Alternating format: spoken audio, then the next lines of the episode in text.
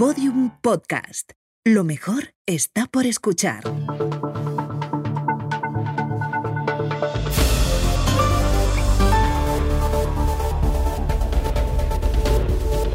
Y también, mejor podcast conversacional exaequo para Arsénico Caviar de Podium Podcast, por haber posicionado una conversacional en España sin apoyarse en decenas de miles de seguidores en redes y encontrar en los rechazos un lugar de comunión colectivo.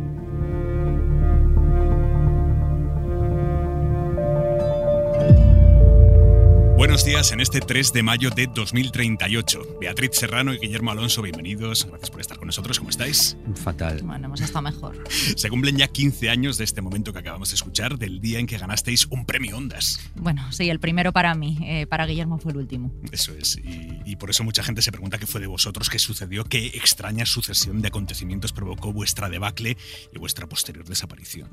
Eh, yo creo que fue una sucesión de rachas de mala suerte y luego no sé si en menor medida la mezcla de heroína y anfetaminas. Mm. Sí, supongo que una combinación de todos esos factores. Eh, ¿Hacíais el programa bajo los efectos de esas sustancias?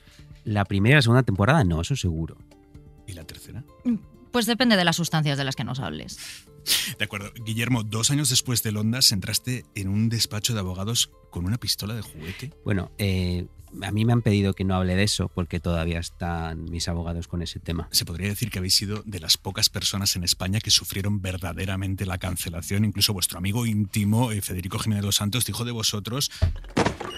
Hemos tenido un problema, parece que el invitado se ha desmayado. No pasa nada, no pasa nada. Con las benzodiazepinas se queda dormido en todas las entrevistas. Venga, Guillermo, despierta. Ven, Quiero un bocadillo. Esto es lo que provoca el triunfo. ¿Creéis que es el éxito lo que os ha llevado a este estado lamentable, a tocar fondo como seres humanos y como profesionales? ¿Lamentable? ¿Te parecemos lamentables? Mm. ¿Y de quién es la culpa? Dime tú, ¿de quién es la culpa? ¿Acaso es nuestra? Vosotros teníais el circo, nosotros éramos solamente los payasos. Y os reíais, ¿eh? Claro que os reíais. Y venga cenas y fiestas y premios y lujos. Vosotros nos convertisteis en vuestros ídolos. Y luego no soportasteis que fuéramos seres de carne y hueso. Mira, como dijo la ganadora de un Grammy, Chenoa, somos humanos. No soportasteis que cometiésemos pequeños errores, que no nos hiciéramos selfies con cualquier gilipollas que se nos presentase en mitad de la calle o que cogiésemos el coche estando borrachos. Bueno, yo creo que en resumen la mayor mentira que nos han contado es que el éxito trae la felicidad, porque para mí todo se empezó a torcer cuando tuvimos reconocimiento y dinero. ¿Alguien me podría traer algo para despertarme, por favor? En la clínica nos ponían una canción de Loretta Lynn que decía el éxito ha hecho un fracaso de nuestro hogar. Y la verdad es que es una canción tan triste y tan certera. Eso es. ¿Qué es el éxito? Esa sería la pregunta que deberías habernos hecho y te lo digo como ganadora de tres premios Sondas. Hmm. Creo que Guillermo y yo fuimos mucho más felices en la temporada 1 y en la 2 de Arsénico Caviar. Éramos jóvenes, estábamos ilusionados, Y sobrios. y sobrios. Fíjate que yo le recomendaría a todo el mundo que volviese a escuchar la primera y la segunda temporada de Arsénico Caviar. ¿Sabes por qué? Porque a partir de ahí, todo, absolutamente todo, fue una putísima mierda. Mierda, mierda, mierda. Guillermo, por favor, ¿puedes hacer eso delante de tu sobrino? Es mi novio.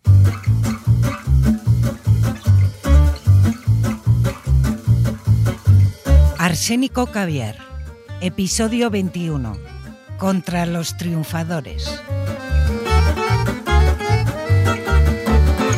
Guillermo Alonso, el flamante ganador de un premio Ondas. ¿Cómo estás? Pues mira, Beatriz, estoy feliz por haber ganado un Ondas y a la vez estoy un poco horrorizado. Yo estoy aterrada, yo estoy aterrada. Pero mira, yo te, te voy a decir por qué. A Porque ver. como ya te conté, eh, creo que fue en el episodio de los cumpleaños, eh, yo no sé qué cara poner ante los premios y los halagos. Pues vete practicando, que A vamos mí- a tener una gala. Ya, tú sabes sonreír, por favor. Me gustaría que me enseñaras a sonreír. Eh, jo, Enséñame a sonreír, me ha encantado porque suena como el título de una de esas novelas de mierda que luego adaptan a peli en Netflix, ¿no? Me lo imagino como una trilogía. Enséñame a sonreír, uno, dos y tres. Es verdad. Pues, Enséñame eh, a sonreír más fuerte. y al final eh, deja ya de enseñarme a sonreír. Ese sería el cierre. Eh, a mí me han dicho que es como más o menos que sonreír es como cuando vas al dentista y te pide que le enseñes los dientes. Sí. Ah, pero de forma como más relajada. ¿no? Pues tienes que, tienes que cambiar esa, esa expresión. jo, y es que esa- yo es imposible que me relaje. Tenemos que decir dos cosas, dos cosas. La primera, eh, pedir perdón a nuestros oyentes, porque nosotros la temporada anterior hicimos un episodio final de Navidad donde pensábamos que estaba clarísimo que se terminaba la temporada y la gente no nos dejó escribir. Nos dimos cuenta de que no nos habíamos despedido. Pero es que así eh, hay que irse de los sitios sin despedirse. Eh, fue como una bomba de humo, la bomba Ya. de humo de los podcasts. Esta bomba de humo que vale un premio Onda. Pues sí. Lo cual me lleva a mi otra preocupación. ¿Cuál? Que es. eh, vamos a tener una comida de ganadores, ¿no? Sí. Con lo- los otros premiados. ¿Eso quiere decir que me tengo que escuchar todos los podcasts de todos los demás premiados para hablar con ellos de lo mucho que nos gusta lo que hacen? No, no creo que sea necesario. Puedes decir, me encanta todo lo que haces sin, sin decir, me encantan las bromas que haces en tu podcast y punto. O Vale, sea, porque es que claro, yo estaba diciendo, ¿tengo que escucharme el podcast de Ana Milán? No, no, no, no, no lo tenemos que escuchar. Oye, em, una cosa muy guay que nos ha pasado, además de ganar el Ondas, es que hemos descubierto que nos escucha un astronauta. Joya. O sea, Esta es la cosa más guay. Yo creo que es más guay que ganar un Ondas. A ver, no lo digas aquí en la cadena ser, pero, pero, pero sí, un poquito. Ah, Bueno, está ahí, ahí. ¿Sabes lo que sería ideal? Que el astronauta nos entregara el Ondas. Ay, podrían hacer. pero bajando del cielo, además, ¿no? Pues sí, Astro Sara, nuestra querida oyente, nuestra oyente preferida, no se lo digas a los demás. Eh, um, entréganos el Ondas, por favor, sería un sueño hecho realidad.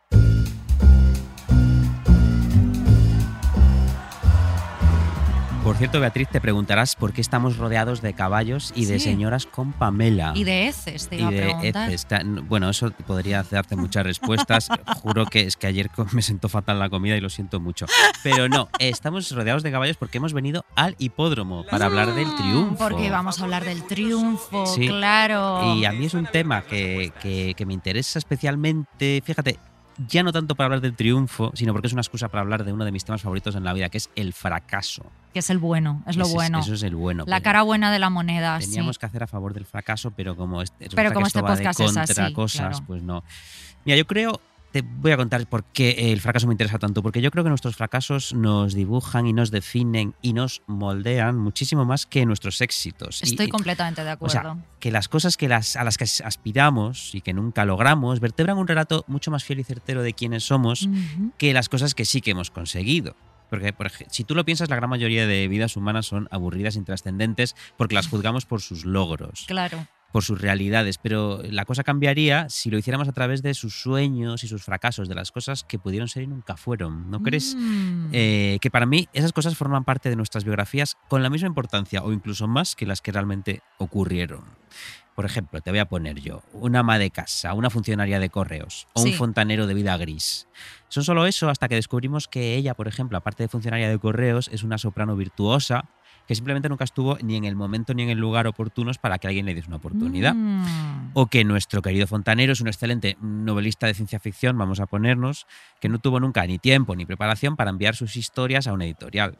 Eso sí, yo al fontanero le diría que mejor siga siendo fontanero si quiere seguir comiendo y no se meta a escritor. Sí, que la industria del libro, la verdad es que da menos dinero que ya hablaremos. A mí esto que acabas de decir me acaba de recordar algo que sucede en la película Planet Terror, que no sé si te acordarás, pero me ha Sí. parecido siempre una película muy guay.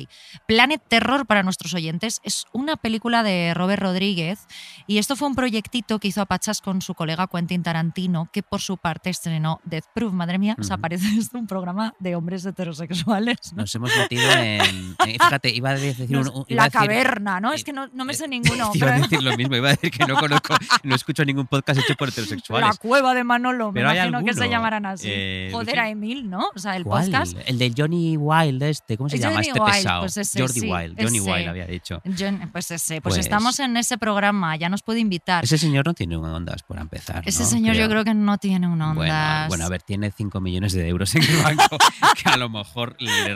Pero, Pero, bueno, nosotros no. tenemos el cariño de toda esta Pues sí. gente.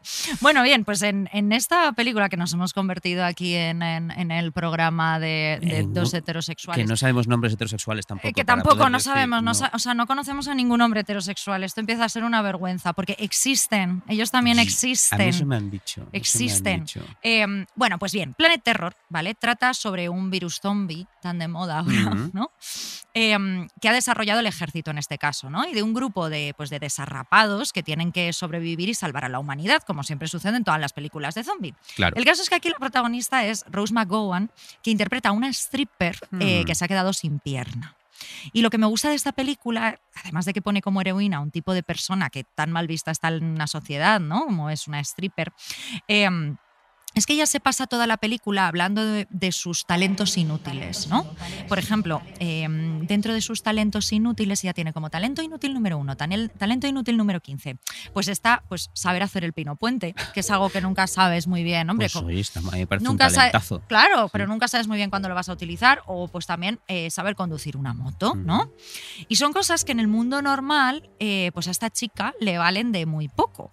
Pero cuando llega el apocalipsis zombie, de pronto puede utilizar todas esas herramientas. O sea, por ejemplo, gracias a que sabe hacer el pino puente, que es algo que le recomendaría aprender a hacer a cualquier persona, la verdad, nunca está. nunca Yo está voy a apuntarme a clases en cuanto acabemos este- Claro. esta grabación. Pues hay una escena en la que esquiva eh, a mogollón de gente que la está disparando precisamente porque sabe hacer el pino puente, ¿no? Pues así pueden ir mostrando todas las habilidades. Y creo que esta película incide muy bien en la idea esta de qué entendemos por fracaso y por quiénes son los fracasados de la sociedad, ¿no? Y les otorga cierta validez, eh, aunque sea en mitad del fin del mundo, o precisamente porque es en mitad del fin del mundo, ¿no? Cuando nadie les puede ver ni aplaudir. Claro, yo es que por eso creo que la ciencia ficción siempre ha sido un poco el refugio de los descastados, de los raritos, ¿no? Sí. Es un género que siempre nos ha gustado mucho, porque en todos los futuros distópicos o posapocalípticos o como los queramos llamar, que, que es- en los que digamos que el sistema ultracapitalista se ha caído, pues todo lo que tú sabías hacer en ese sist- sistema ultracapitalista y que te llevó a lo más alto ya no sirven para nada. Claro. ¿no? Porque, por ejemplo, cuando vengan los zombies, Jeff Bezos, ¿qué va a hacer? Pues nada, bueno. cajas. Pues, pues Bueno, que va a Pues- hacer un community manager. Uy, tengo un tuit buenísimo. Bueno, una para... cosa, a ver qué vamos a hacer nosotros también. Ya, bueno, a ver, el ¿y ¿qué vamos a hacer nosotros como Ya. periodistas? Pues Como informar.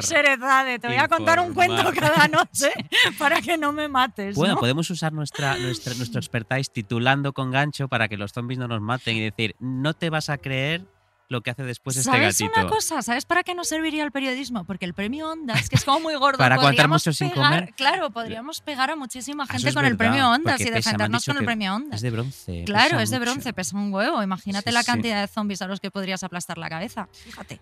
Pues eso, yo odio, eh, odio esa idea de celebrar y ensalzar cierta idea de triunfo, que es la que se nos vende desde niños, ¿no? El triunfo público, el de masas, el económico, el sentimental, el social, el triunfo entendido como una derrota sobre otros, como el ganador de una competición, como el que gana una, una discusión.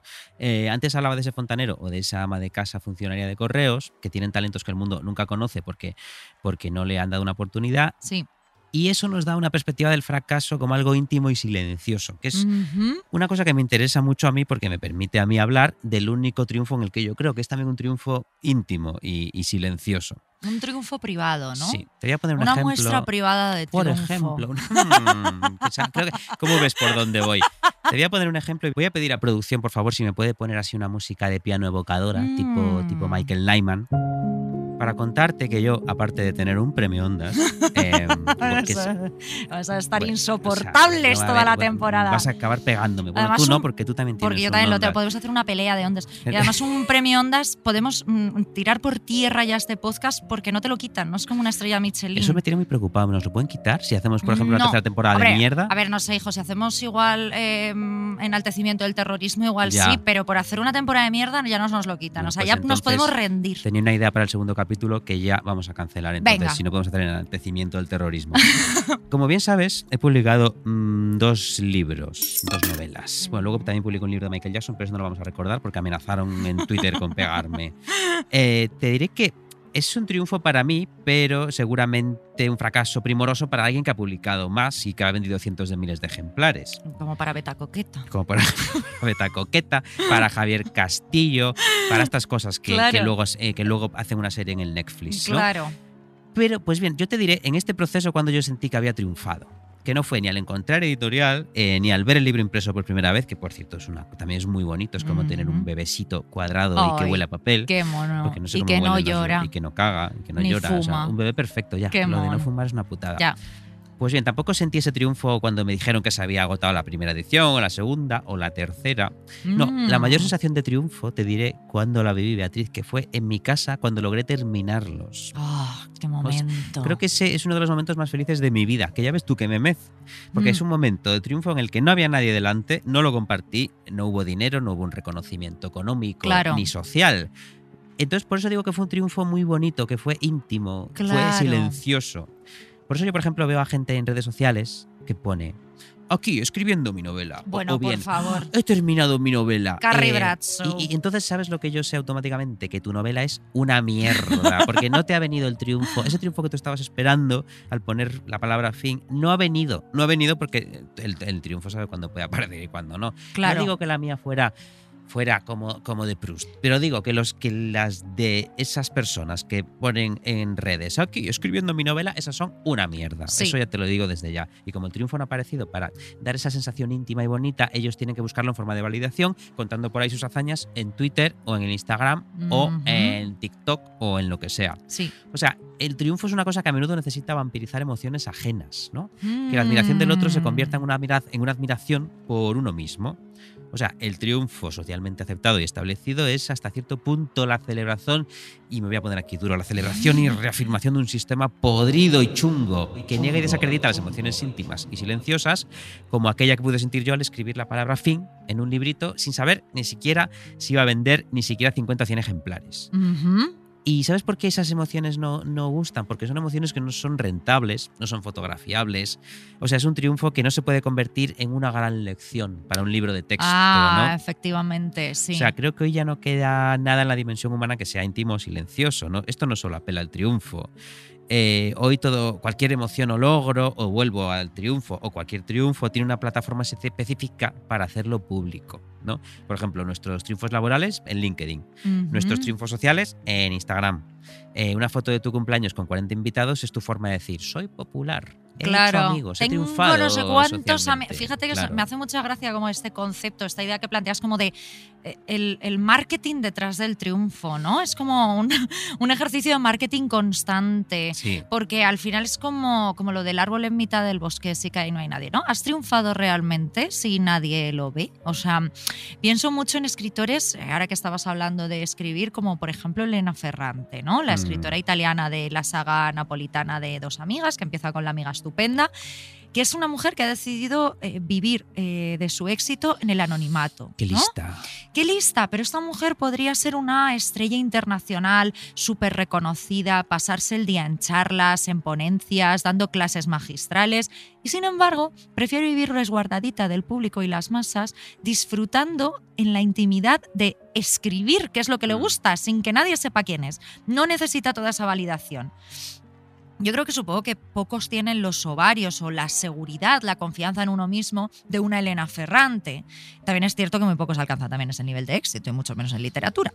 Y, y en el fondo, todas esas cositas que se comparten, o sea, me dan mucha pena. Un cumpleaños con mucha gente, una foto cenando con el novio en un restaurante caro, una imagen de un documento de Word con la palabra fin, son un poco como el triunfo de la mediocridad. ¿no? Al final, Em, un triunfo en el fondo tan chiquitito como tener novio, que eso te da un estatus social, terminar un libro, pero siempre poniéndolo en redes.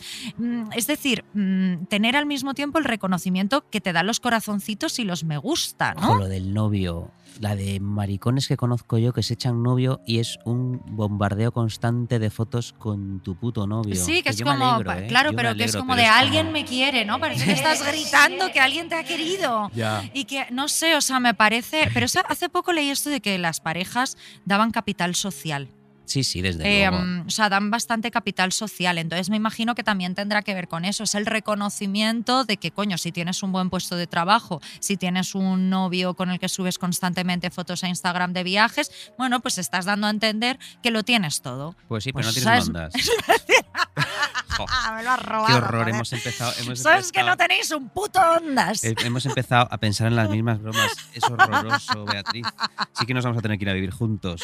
Es verdad. Eh, luego también, mira, te diré otra cosa por la que a mí el triunfo mm, mm, no me gusta. En primer lugar es una, es ya voy al puro léxico, a la estética de la palabra. A mí el triunfo me parece que son términos triunfo, éxito que nos han robado, que se han apropiado los gilipollas, Ah, ¿no? bueno, absolutamente. O la gente de LinkedIn, Sí, claro. sí, esos, los liberales, los trepas, no, perdón, los neoliberales, bueno, los liberales también, los criptobros, Sí. los influencers de Chichinabo. Es una de esas palabras que, que ya se han desvirtuado, que no significan nada, como, Mm. cuando, como cuando ahora te dicen empoderarse, libertad, Oh. familia, amor. Son términos que ya me parecen tóxicos. de- de- Vacíos. vacíos sí. de usar y tirar, que, que- que no me apetece ni pronunciar.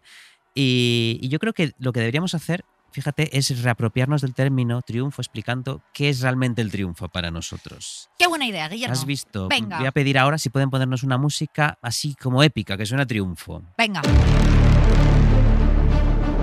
Uy, no, no, no, no, qué asco, que esto es lo que ponen antes de un partido. Algo, a ver si hay algo más nuestro, algo tipo Benny Hill.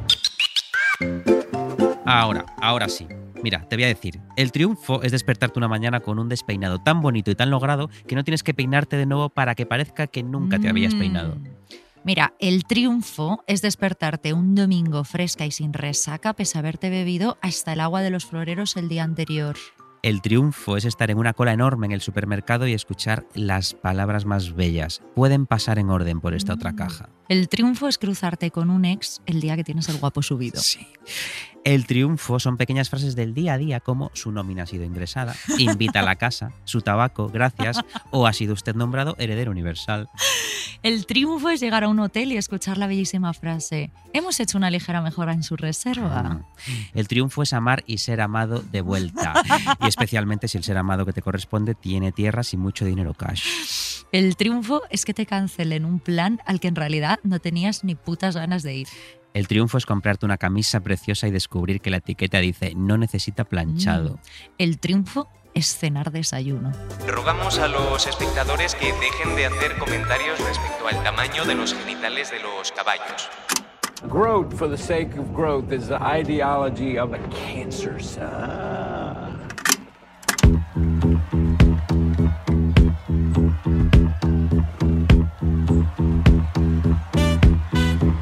Beatriz, hay un momento en el Triángulo de la Tristeza, una película que hay Bueno, por ahí. Una película que- que preferida. está muy bien. Película En- en la que ahora baso toda mi personalidad, sobre todo en la escena del vómito en el yate, es mi cosa favorita. De hecho, me encantó antes cuando vomitaste en la puerta de la SER cuando Es que estábamos es, llegando. es que es lo que más me gusta hacer ahora, imitar el triángulo de la tristeza.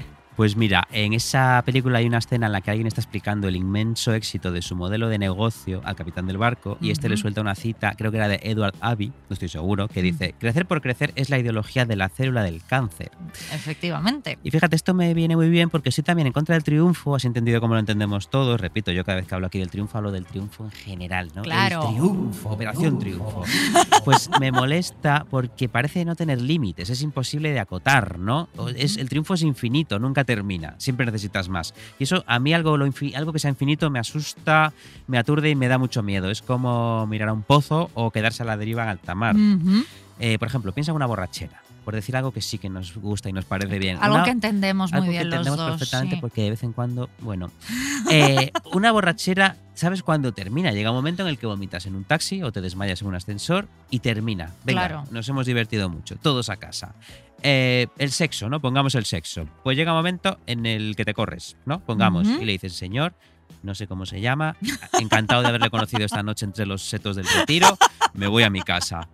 Pero el triunfo, ese triunfo del que nos han hablado, ¿dónde, dónde coño acaba? O sea, el triunfo es como la, la zanahoria delante del burrito, ¿no? O sea, está ahí, entonces tú vas haciendo gimnasia a ver si te puedes comer, a ver si en algún momento llegas a la No, pero zanahoria. sí, es un poco como perseguir el sol. sí. Claro, sí, Em, sí. Por ejemplo, el triunfo de Amancio Ortega o Jeff Bezos, dominar el mundo, no les ha parecido suficiente. No, ¿Por qué siguen trabajando? ¿Por, qué siguen yendo al despacho todos Yo los días? no lo o sea. Amancio Ortega O sea- creo que ya no va. Pero, señor Jeff Bezos, es usted mega multimillonario.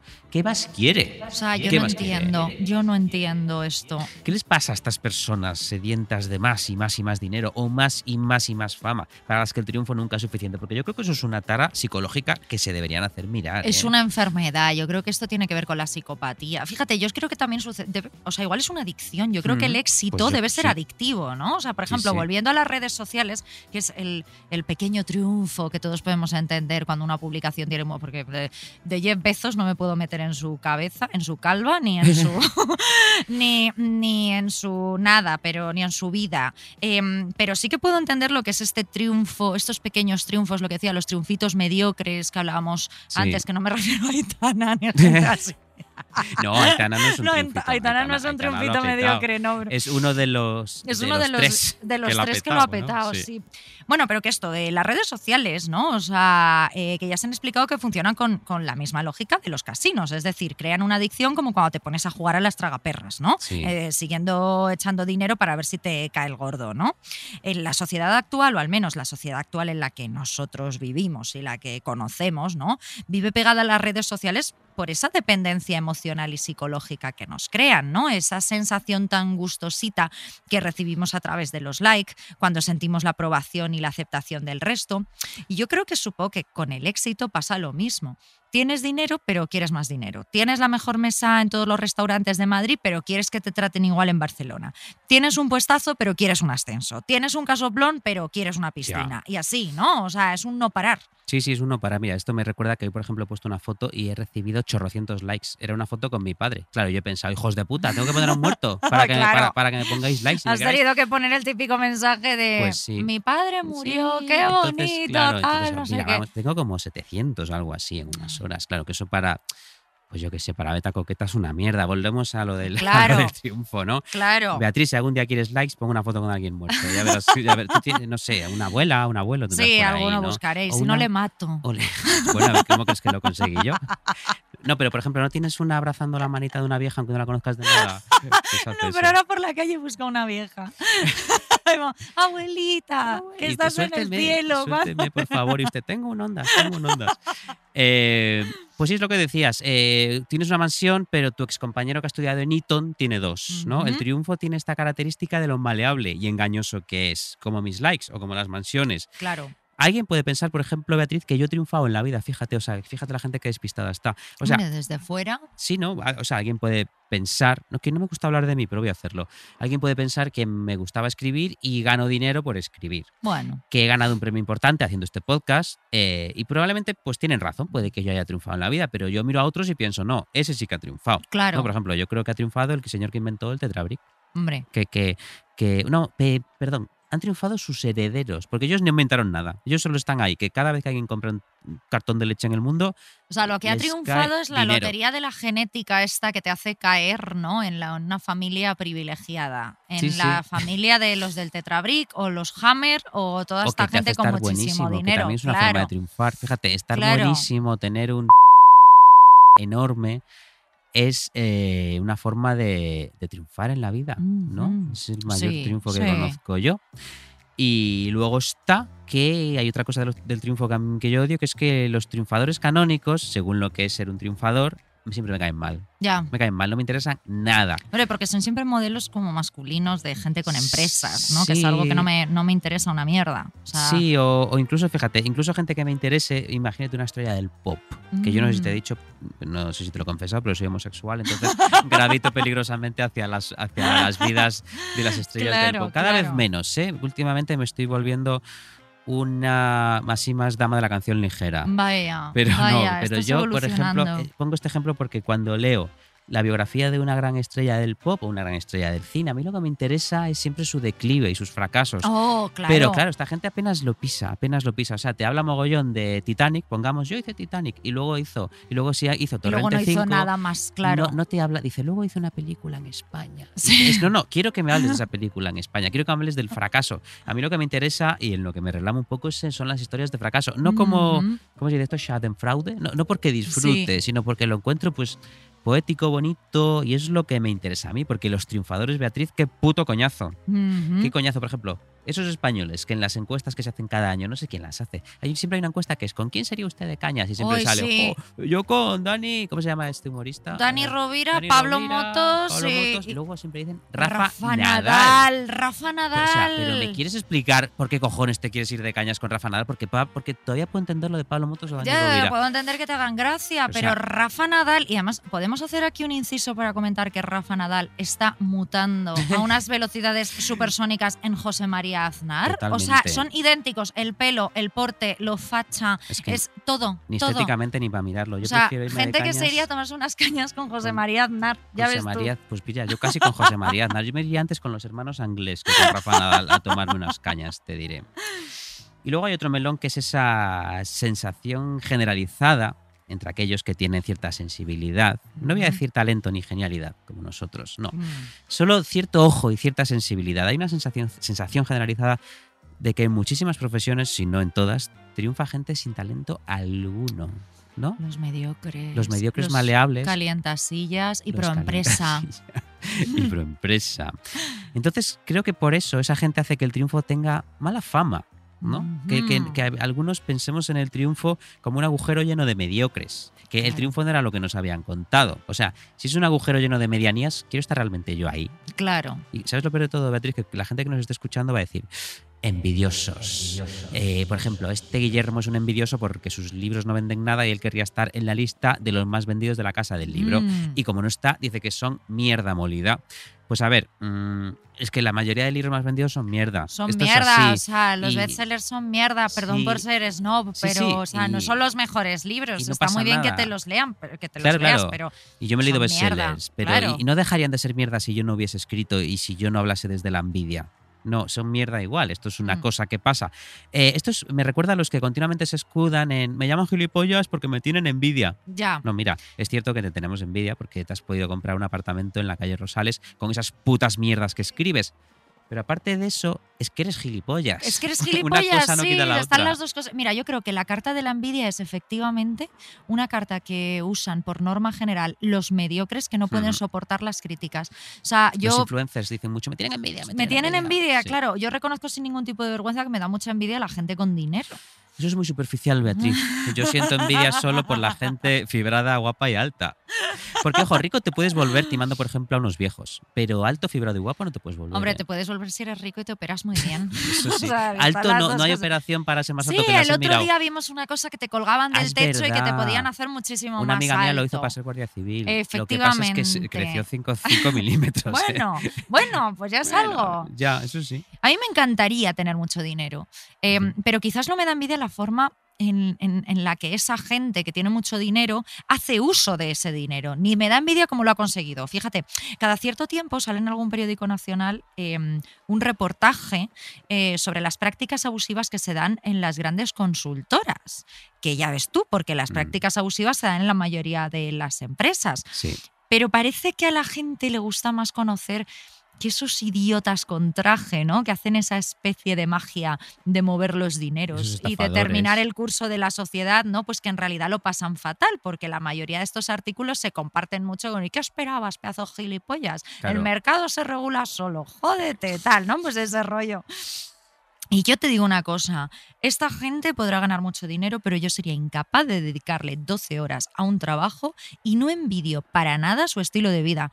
O sea, No. que consiste en ir a restaurantes con los precios inflados, eh, de estos que hemos criticado tantas veces de azulejo y plantitas, sí. em, y a tomarse gin tonics en Ponzano. Además, envidia. gente que huele a cerrado siempre porque vienen Mm. directamente de la oficina. Es verdad, no digo que huelen huelan fatal. mal, o sea, No. huelen ce- a cerrado. A cerrado. Huelen como a despacho. Sí, Sí, sí, señor, sí. señor, vaya a su casa, dúchese y vuelva. Mm. No, tanto, tanto deloite, tanto deloite. Total. Qué, del- qué, delo- qué deleite. Qué deleite. Uy, qué deleite. Qué Huele a deleite, deleite.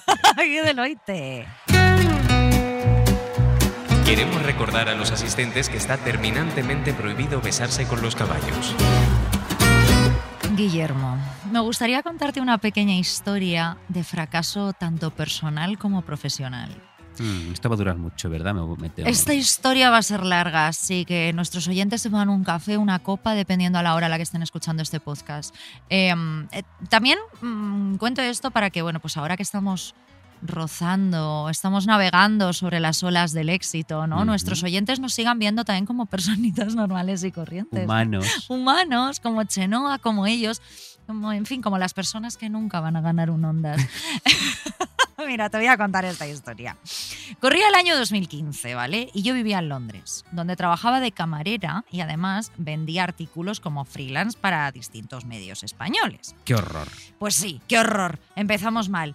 Em, Vivías en una alcantarilla, me figuro. Vivía dentro de una alcantarilla de- en una cáscara de nuez, efectivamente, sí.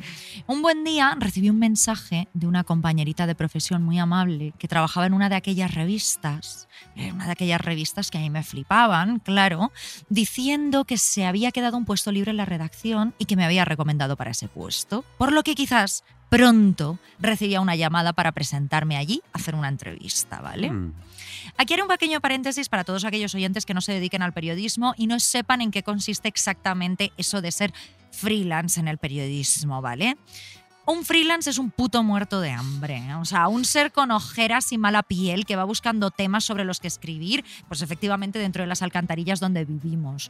Los freelance del periodismo somos un poco como los mapaches del mundo laboral, o sea, un freelance por lo general cobra entre 50 hasta 100 euros por artículo.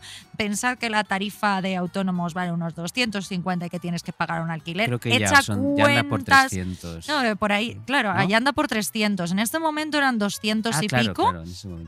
En 2015, o sea, eh, haced cuentas.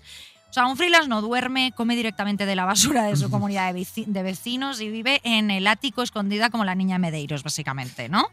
Entonces, el sueño de todo freelance, salvo excepciones de gente rica, por supuesto, es trabajar en una redacción. Todo periodista freelance quiere tra- trabajar en una redacción. No ya tanto por amor al periodismo, sino por el sueño de tener siempre un plato de sopa caliente. Lo queréis todo, ¿eh? Lo queréis todo. Y unas sábanas que no estén roídas, ¿no? Que no sean Que heredadas. no haya que compartir con los ratones. Que no haya que compartir con los ratones. Que, que no te vistan los ratoncitos mientras te cantan una canción cada mañana. Poder ir a Zara. ¿sabes? Bueno, total. Que cuando recibí aquel aviso, pues yo me puse súper contenta porque pensé que así volvería a España y se acabarían todas mis penurias. Y más adelante me escribió efectivamente la asistente de la directora de aquella revista para decirme que la directora podría verme entre dentro de cinco minutos y mañana por la mañana. Mira, mm, esta historia empieza a sonarme mucho. A lo mejor tengo que decir algo de como de la amiga soy yo, algo así. Vaya, vaya, vaya. Yo repito eh, que esta mujer me dijo efectivamente al verme a la mañana siguiente que yo vivía en Londres y trabajaba de camarera. Así que moví cielo y tierra, Guillermo, para poder estar allí a la mañana siguiente. Y por mover cielo y tierra, quiero decir que dejé aquel trabajo porque no me querían dar el día libre. Y lo que es peor, me cogí unos vuelos baratos de Ryanair. Bueno, pues ahí llego yo al día siguiente, Guillermo, vestida para una nueva vida, con la maleta esa chiquitita de los vuelos de Ryanair llena de esperanzas y de ilusiones. Y cuando llegué a la cita programada, a la directora, que sabía que yo venía de Londres, le había surgido algo. Algo. Le ha surgido algo. Un cóctel. Un cóctelcito, un desayunito con una marca, pues en fin. Así que decidieron que, bueno, pues que ya que estaba allí, me iba a entrevistar la subdirectora, que me preguntó sin muchísimo interés por mi vida laboral y me preguntó que qué hacía en Londres. Trabajo de camarera, le dije, y escribo artículos. Ah, respondió. Pues toma, llévate un par de revistas y así te entretienes en tus descansos. Hija de puta. O sea, ahí tenía frente a mí a una mujer que desde mi perspectiva había triunfado en la vida.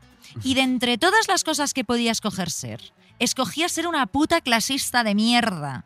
Y ahí estaba yo, claro, humillada, avergonzada, vilipendiada, porque mis padres no me habían pagado un máster de periodismo, soñando con que esa zorra me contratase. Y además te imagino, eh, como venías de, de un avión de Ryanair con toda la ropa puesta encima. Claro, con muchísimas chaquetas, claro, muchísimos abrigos, o sea, claro. Bueno, por supuesto, esta mujer no me contrató. Mm, Eh, pero. ¿sabes qué aprendí de aquel fracaso, Guillermo? mm, ¿Qué? Pues nada, no aprendí puto nada, rien, niente, nothing. Aprendiste idiomas, por lo que veo. Aprendí idiomas, pero eso lo aprendí en Londres cuando trabajaba de camarera, no esa entrevista para Ya. esa revista de mierda que casi digo el nombre ahora mismo. Lo acabaremos soltando, lo acabaremos soltando. Mira, lo único que surgió en el fondo de mi ser, Guillermo, y sigue surgiendo cada vez que rememoro esta escena, es un odio profundo y visceral hacia esa mujer. ¿Me Pues hizo no. mejor persona dejar mi trabajo de camarera y coger un vuelo de Ryanair para ser rechazada nada más cruzar el umbral, el umbral de la puerta? No. ¿Me hizo esa experiencia más sabia, más lista, más cerebro galaxia? No. Y cuento esta historia sin moraleja alguna, porque creo que una de las cosas que más detesto en la vida, Guillermo, es la narrativa de la épica del fracaso. Esa que dice que a veces se gana y a veces se aprende. El discurso exitoso sobre el fracaso que nos dice que es necesario fracasar y fracasar 20.000 veces para alcanzar después nuestros objetivos. Hmm, yo estoy a medias de acuerdo contigo, porque yo sí que Mm. creo que Primer un cisma en poco, arsénico caviar. un poco, bueno, primero o el decimoquinto, pero yo creo que sí que un poco se aprende de un fracaso. Eh, tampoco tengo un discurso muy armado sobre esto, pero claro, yo voy por otro lado. Yo el fracaso lo veo como poético, ¿no? Incluso como si nos obliga a tener éxito desde chiquitos. Lo veo fracasar, me parece incluso activista, político, militante. Hmm. O sea, creo que en general se aprende, eh, no, no de un fracaso, en general se aprende a recuperarse de un golpe del destino, de una mala experiencia en la vida. Sí. Bueno, aquello de que te hace un poco más fuerte, a menudo también te hace más hijo de puta, ya que estamos. Pero entiendo lo que quieres decir, entiendo lo que En quieres ese decir. tipo de fracaso que dices tú estoy de acuerdo. ¿eh? Ya, no, pero entiendo por dónde vas tú, que es eh, unirlo a esta épica de que el fracaso es un escalón en tu camino hacia el éxito y hacia conseguir muchas criptomonedas. En realidad, lo que es lo que tú dices, a veces no hay una moraleja, a veces el fracaso solo es un fracaso. Y, no es nada más que un fracaso. Claro. Ese discurso es toxiquísimo, ¿eh? por innumerables razones, la del el fracaso para llegar al éxito, pero entre ellas es que no tiene en cuenta por lo general las condiciones de la persona que ha fracasado, ¿no? Como por ejemplo su capital económico. O sea, no es lo mismo eh, fracasar emprendiendo con el dinero de tus padres que con tu propio dinero. Eh, mm, tampoco tiene en cuenta el capital social y cultural de, de la persona que fracasa, ¿no? Porque tampoco es lo mismo fracasar si eres una muchachita del barrio Salamanca que abre una, abre una tienda de joyas eh, para sus amiguitas, que una chica de clase media que no tiene los contactos de la gente que compre sus collares y que la vaya a sacar en Vogue, por o, sea, ejemplo. o sea, habría que diferenciar entre fracasar y morirse de hambre, básicamente. Claro, sí, ¿no? sí, Eh, efectivamente, ¿no? O sea, mira, sobre este tema encontré un artículo muy interesante publicado en la web de la BBC que está escrito por Eduardo Zazo Jiménez, que es profesor del. Departamento de Filosofía de la Universidad Autónoma de Madrid. Esto para que nos sigan llamando unos anticapitalistas, Guillermo, que decía así. Pierre Bourdieu, en su descripción de las clases económicamente dominantes, dice que para ellos es el dinero heredado el que garantiza la libertad respecto al dinero. Del mismo modo, podemos decir que los partidarios del fracaso retórico es el éxito heredado lo que les garantiza la libertad respecto del fracaso real. Por eso pueden fracasar, e incluso fracasar mejor. Lo más peligroso de este discurso es que con el fracaso feliz se invisibilizan las razones del fracaso de los verdaderos perdedores de la sociedad. La retórica del fracaso no solamente pretende explicar las desigualdades, sino que además las justifica en el orden simbólico. El verdadero fracasado sería quien no ha querido lo suficiente, no quien difícilmente podía. Yo creo que este es el kit de la cuestión, Guillermo. Que como todo en esta sociedad eh, cada vez es más individualista, se culpa a la personita, independientemente de su pasado, de sus posibilidades y de sus condiciones, en lugar de culpar al sistema. El sistema. Tenía que salir el sistema. Y esto, por ejemplo, mira, eh, se ve de una forma muy clara con el tema de la salud mental, ¿no? Eh, que según la Organización Mundial de la Salud es eh, la verdadera gran pandemia de este siglo, ¿no? En España la mitad de la población vive medicada, ya sea con pastillas para la ansiedad o para la depresión. Porque yo la primera. yo las dos, ¿sabes? Ah, bueno, una de cada. ¿por Una de cada. ¿Por qué, por qué no disfrutar Hago, de como, como ¿Cuál si toca hoy? fuesen M&M's. Abro una bolsita y me las voy comiendo. No, estoy mucho mejor de lo mío, gracias Se por te ve, se te ve. No, bueno, pues que la mitad de la población española vive con vive empastillada, ¿no? Y esto es porque es mucho más barato y más, benefic- más beneficioso, además, por ejemplo, para las farmacéuticas, que pagar a estas personitas una terapia o más allá, que plantearnos como conjunto, como sociedad, qué está produciendo que la mitad de la población tenga depresión y ansiedad, ¿no? O sea, Pues sí. la solución es un poco, ¿estás triste? No estés triste. Toma orfidales y a seguir, ¿no? No estés triste, siempre ha funcionado. no estés triste siempre ha sido eh, bueno, el camino hacia la felicidad. Bueno, que es un poco como decir que si no puedes con la vida es porque la culpa es solamente tuya y aquí tienes unas pastillitas para seguir funcionando sin que absolutamente nada a tu alrededor cambie lo más mínimo, ¿no? Es como decir que tú has fracasado, que tú eres el perdedor y no que quizás lo que ha fracasado es todo el puto sistema. O sea, igual el, el sistema es como el yate del triángulo de la tristeza, ¿sabes? Está todo de- lleno de vómito, de caca y, y va, va a hundirse, ¿no? Que ha creado al final este sistema más causas que soluciones a, a todos nuestros problemas. Pues sí. Pues es que tienes tanta razón que no tengo nada que replicarte, la verdad. Y aparte, me acabo de enterar de que tomas tantos ansiolíticos, me da miedo Ponerme nerviosa, claro. nerviosa. Que no, que no tomo tanto, que no se preocupen. A ver si ahora se van a preocupar. A ver si no vas a llegar a la gala de los ondas. Mira, yo estoy segura que cuando he empezado a contar esta, la anécdota de, de esta hija de puta, eh, muchos de nuestros oyentes, eh, simplemente por el sentido narrativo que debe tener cualquier historia, quizás estaban esperando, eh, efectivamente, por eso lo he preguntado y por eso he incidido tanto, ¿no? Eh, y La poderosa lección. la poderosa lección de Beatriz Serrano, ¿no? Una, la lección real de todo esto. Y tiene sentido, ¿no? Porque si no, ¿de qué me sirvió si no pasar por aquello, ¿no? Nos vamos a poner profundamente nihilistas y negar la existencia y la validez de todas las cosas. Sí. Pues sí, Sí, pues sí. sí. a eso vamos. Eh, pero sobre todo lo que me llama la atención es que pocas veces le pedimos a la persona que tenemos delante en una posición de poder que nos diga su lección aprendida, ¿no? O sea, imagínate cómo hubiese sido decir, perdona, eh, zorra subdirectora, ¿qué has aprendido al hacer venir a una chica desde Londres para dedicarle cinco minutos de mierda y no contratarla? Eh, ¿Te lo vas a plantear para futuras entrevistas? ¿Vas a ser quizás un poco más empática con la gente que te rodea, tener en cuenta sus condiciones, tratarlas mejor? No, seguramente no. A mí me gustaría poder preguntarle a todos esos triunfadores, em, ¿cómo has llegado de verdad ahí? O sea, pisando cabezas, poniendo tu vida profesional por delante de la personal. O sea, tu madre te quiere, se siente orgullosa de ti. No creo, ¿no? Tus hijos saben tu nombre, Manolo. Eh, tu mujer eh, te quiere también. Eh, has llegado quizás gracias al dinero y al contacto de tus padres. ¿Eres consciente de eso o piensas que has llegado simplemente por tus propios méritos o tu talento? Sí, Mm, ¿de verdad? Mm, No lo creo. Al final, el discurso este de aprender cosas sobre el fracaso me da la sensación que también invita a desaprender cosas sobre el triunfo, ¿no? Si fracasas porque no lo has intentado lo suficiente, quien ha triunfado no es porque sea hijo de un directivo, sino porque él sí que se ha esforzado, ¿no? O sea, basura, Guillermo, basura. Em, mira, me has hecho pensar en esa revista. Esa revista que usted menciona, esa revista de la que usted me Mm, habla. ¿Cómo se tengo- llamará? Em, venga, vamos a decir el nombre. Esa es la revista. Ha quedado claro. Vale. La directora de esa revista, que no la subdirectora, sino la directora de esa revista a la que usted me habla, a mí también me hizo la vida imposible en un momento de mi vida. Que ojo, no quiero que esto sea mi venganza. Ella sus motivos tendría.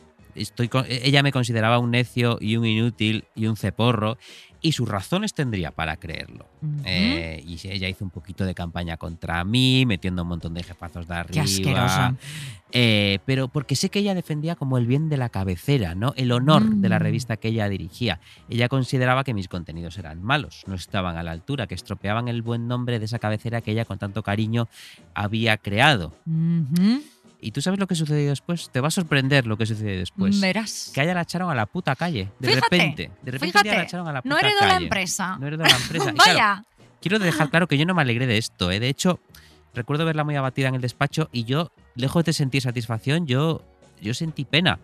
Y sentí ganas de darle un abracito y de decirle, ¿has visto? Y Ya. decir, mujer, ¿has visto que en realidad el problema no era yo? Ahora te das y cuenta. que a lo mejor estabas descuernándote por algo que nunca te perteneció. Espero que aprendiese una lección de ese fracaso. Eso sí que es ¿eh? una poderosa lección. Eso es una Quería poderosa decirle, lección. Claro que decirle, esta revista nunca fue tuya y ni siquiera un pequeño trocito fue mío. Por Ujú. supuesto, esa revista no era mía, pero ni siquiera un 1% fue mío.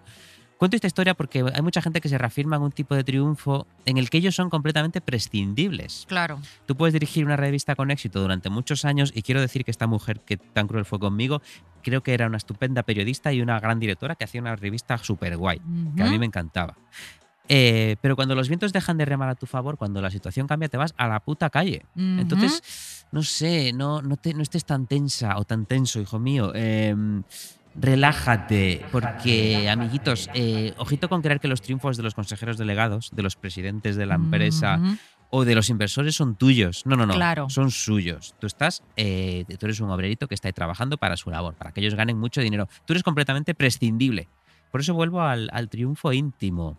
Ese triunfo íntimo pequeñito, insignificante mío, cuando terminé una novelita, Claro. ese fue rotundo y absolutamente mío entero. Y eso es algo de lo que uno se puede sentir orgulloso, aunque sea un triunfo de mierda. Es tuyo, no te lo va a arrebatar nadie. Los triunfos íntimos. Mira, yo creo que aquí para terminar hay un tema súper interesante que es la manera, no hemos entrado a definir el triunfo y el éxito, hemos hecho como una idea de lo que para nosotros puede ser el triunfo y el éxito, em, pero no lo hemos hecho porque todo el mundo tiene en la mente cómo es el triunfo, qué es el Mm. triunfo, qué es el éxito, ¿no? Es la manera en la que incluso tú y yo en este programa estamos midiendo o entendiendo este concepto tan subjetivo en el fondo, ¿no? Y fíjate, hace no mucho eh, mi amigo Dani me recomendó un ensayito escrito por Jack Hal- Halbers- Halberstam. Ah, repito. Es un ensayo que escribió chiquito. la verdad, que se llama No seas cobarde. Ya no repito, que se quede así. Jack Halberstam, que es profesor de estudios de género y de inglés en la Universidad de Columbia, que se titula, fíjate qué bonito, El arte queer del Ah, fracaso. mira, y en este ensayo que va de maricones fracasando. va de ¿no? maricones fracasando, claro. Que hable conmigo. Claro. Bueno, conmigo ya no. Pues mira, en este ensayo el autor se replantea las lógicas hegemónicas del poder, ¿no? Aquellas que presentan el éxito pues como parte del proyecto capitalista, es decir, mm, éxito en la carrera profesional, tener pareja, casarte, tener hijos, propiedades, cosas bonitas y reconocimiento. Y estas lógicas al final nos dicen que valemos tanto como lo que tenemos, ¿no? Sea ese tener efectivamente dinero o posesiones o simplemente tener un estatus. Y lo que viene a analizar desde una perspectiva queer, que a estas alturas de la película Guillermo a mí es la única perspectiva que ya me interesa, es que bajo ciertas circunstancias fallar, eh, perder, mm, deshacer lo, lo- lo- lo- lo andado o no llegar a ser nos permite acceder a una mayor creatividad, a una mayor cooperación, incluso a una mayor libertad, ¿no? Mm. A ver, así Pero- explicado parece un poco cripto, bro. Eso ¿eh? te iba a decir, digo, no lo dice en plan señor de LinkedIn que se ha Ah, creído bien. la biografía de Steve Jobs que dice fracasa más fuerte, sino haciendo que nos preguntemos qué es exactamente lo que andamos buscando después de esta idea de éxito moldeada por otros, ¿no? Seguramente por otros ricos, blancos y heterosexuales. Y es cierto que al final nuestra idea del éxito es hegemónica, dinero y poder mismamente. Y ya que este podcast siempre aboga por la disidencia, ¿no? Y por aquello que está más en los márgenes, quizá podríamos terminar con una nota positiva y cambiar la idea de lo que tenemos mm, o lo que entendemos por ser exitosos. Por ejemplo, para mí tener éxito sería no tener que despertarme nunca más con el sonido de un despertador y a poder ser no tener que pisar una oficina. Vivir con poco, por ejemplo, sin grandes lujos, pero con todo lo necesario. Que no me valorasen por tener o no tener novio, por tener o no tener trabajo. Que no me preguntasen si tengo o no tengo novio, si voy a tener hijos. Es decir, que no me valorasen por mi vientre. Eso sería algo que estaría muy guay, ¿no? Sí. Y ya creo que el culmen del éxito sería no tener que hacer absolutamente nada para tener dinero y para vivir. Pero siendo realistas, me gustaría poder tener suficiente dinero haciendo únicamente lo que me gusta, que es leer, escribir, hablar contigo en este podcast que tiene un ondas y sobre todo beber vino desde las 12 de la mañana hasta el anochecer, Guillermo.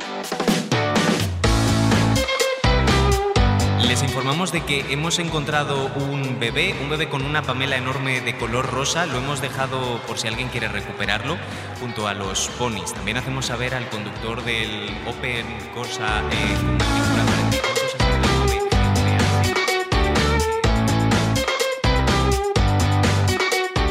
Arsénico Caviar es un podcast original de Podium con dirección y guion de Beatriz Serrano y Guillermo Alonso. El diseño sonoro es de Elizabeth Búa. La producción ejecutiva es de Lourdes Moreno Cazalla y la coordinación del proyecto es de Jesús Blanquiño.